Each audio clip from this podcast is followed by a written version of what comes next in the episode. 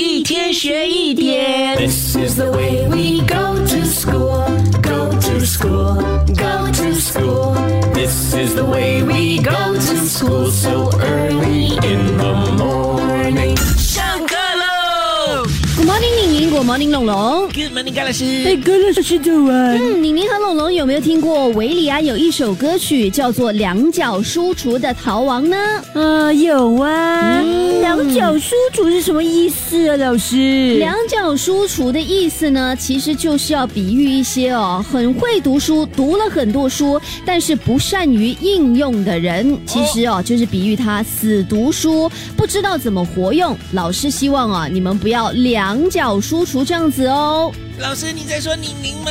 他只会读书，考到好成绩有什么用？一天学一点，下课喽！即刻上 Me Listen 应用程序收听更多大咖一起来精彩片段 Podcast。你也可以在 Spotify、Apple Podcast 或 Google Podcast 收听。